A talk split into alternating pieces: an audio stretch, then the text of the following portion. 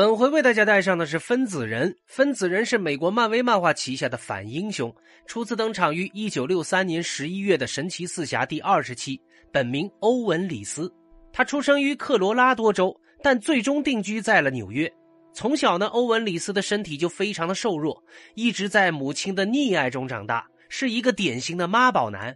就跟大多数的妈宝男一样，在上学的时候呢，欧文·里斯就经常被同学欺负。在成年之后，欧文加入了 ACM 一这个原子公司，一干就是十二年，而欧文呢毫无存在感，他想通过辛勤的工作来得到别人的认可。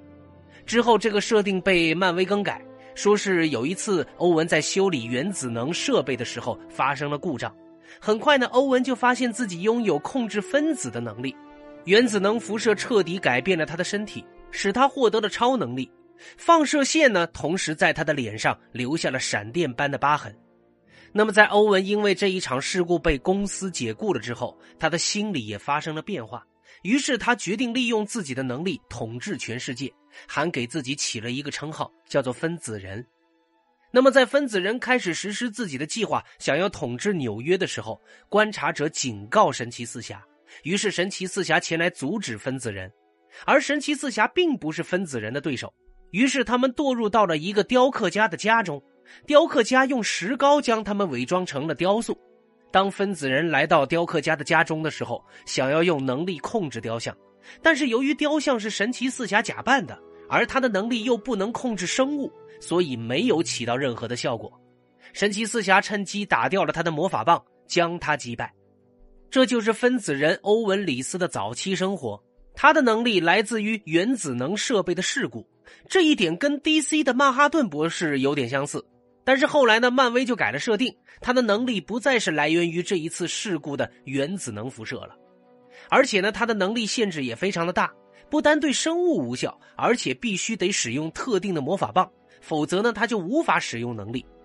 在分子人被这个神奇四侠击败之后呢，观察者将分子人带走。囚禁在了另外一个维度，这个维度时间流逝的速度非常的快，于是分子人很快就开始衰老了。而在他老死之前呢，他创造了一个儿子和一根新的魔法棒，于是分子人复刻了使他获得能力的事故，使他的儿子也获得了啊同样的能力。那么在他死前呢，他将自己的意识传入到了魔法棒，然后就挂了。而分子人的儿子呢，克服了分子人的一个缺点，就是能力对生命无效。他的能力对生命也同样有效果，但是也增加了一个弱点，就是他不能离开魔法棒。只要魔法棒脱离他的身体接触，就会迅速衰老。之后，他在与神奇四侠的这个战斗中呢，占据了上风，因而抬头大笑。而石头人趁机扔出了一块泥巴，打飞了他手中的魔法棒。于是他就迅速衰老，很快就变成了一堆枯骨。由于不知道魔法棒中藏着分子人的意识，石头人将魔法棒这个送给了小男孩桑福德。在桑福德拿着魔法棒与两个小朋友在森林中玩的时候，小女孩新西亚将魔法棒打入到了水中。在新西亚捡到魔法棒的时候，一只鳄鱼出现了。虽然类人体赶到阻止了鳄鱼追赶这个新西亚。可是，新西亚还是在慌乱中掉入到了沼泽，所有人都以为这个新西亚已经被淹死了，而恰巧呢，这一片森林是钢铁侠公司的实验场所，具有高强度的辐射，辐射就激活了魔法棒中分子人的意识，于是分子人的这个意识呢，就占据了新西亚的身体。之后，在与钢铁侠和类人体的战斗中，新西亚手中的魔法棒被类人体打掉，正巧一条蛇爬了过来，咬起了魔法棒，这条蛇变化成了人形，变成了分子人。而且呢，战斗还在继续。当钢铁侠夺过魔法棒，这一条蛇也恢复了原形逃走，可是钢铁侠的身体却被分子人的意识占据了。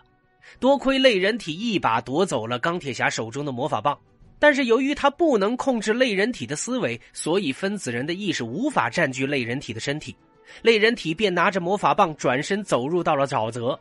就在类人体丢掉魔法棒转身离开的时候，反派克劳在与卡扎尔的战斗失败之后被传送到了沼泽中，还捡起了魔法棒。由于克劳身体的无机物属性，分子人也无法占据克劳的身体。但是克劳与分子人的这个意识沟通，同意帮分子人找到一个新的身体。于是，在纽约的一个小巷中，克劳将魔法棒交给了一个醉酒的这个拳击手，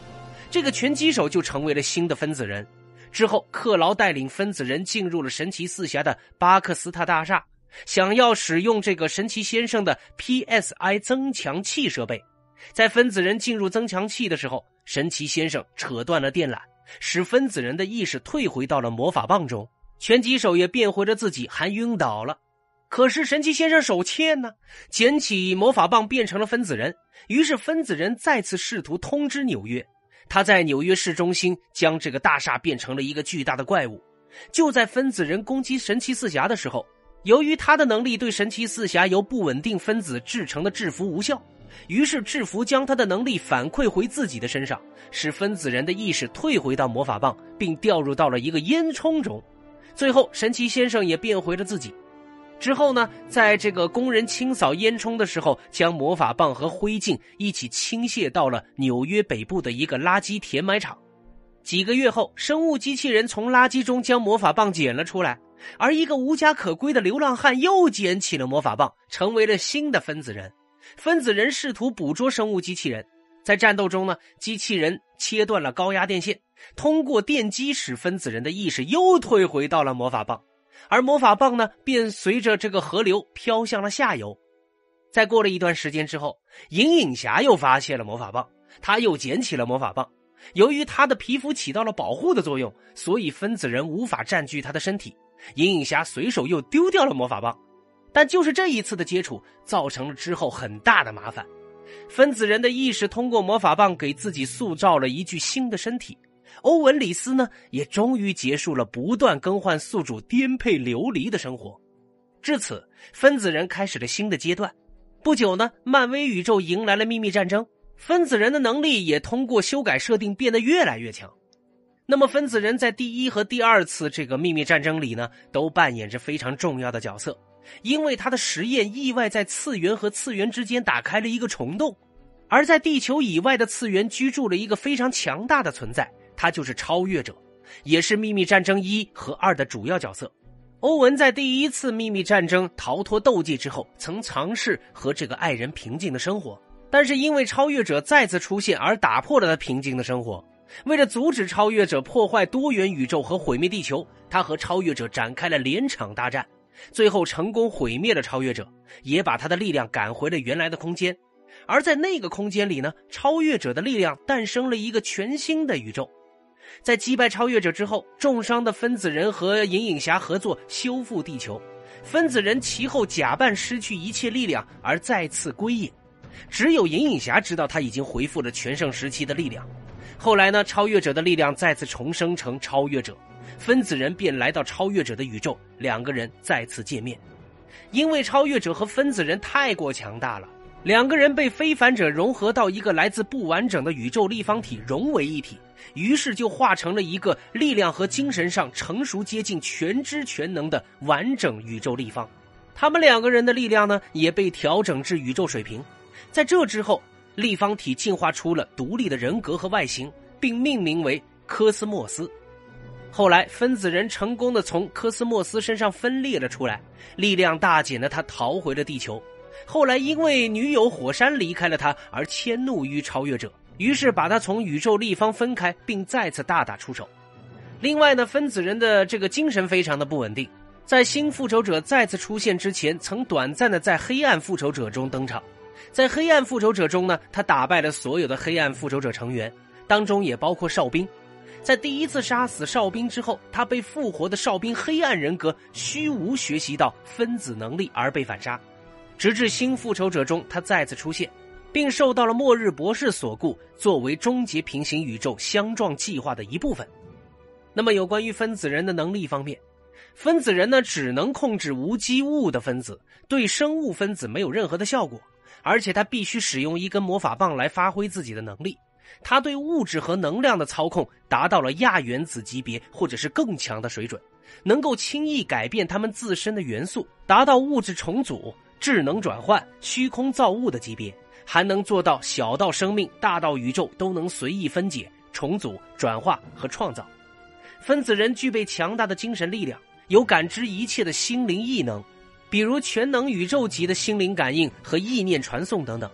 它还能够随意操控时空，比如空间传送、空间静止、时间传送、时间静止，操控空间维度和时间轴，穿越往返于任何时空点等等。还可以轻易的摧毁任何空间维度和时间轴，能够随意遨游于任何的维度、次元和宇宙。它拥有支配因果、编织命运、操控万物的力量，可以随意创造、毁灭、扭曲和修改现实，并无视一切现实逻辑、自然法则与这个科学定律。它对于现实的影响力更是超越了全能宇宙级。在秘密战争时期的分子人呢，仅是通过一个手指就修复了超越者对于多元宇宙造成的破坏，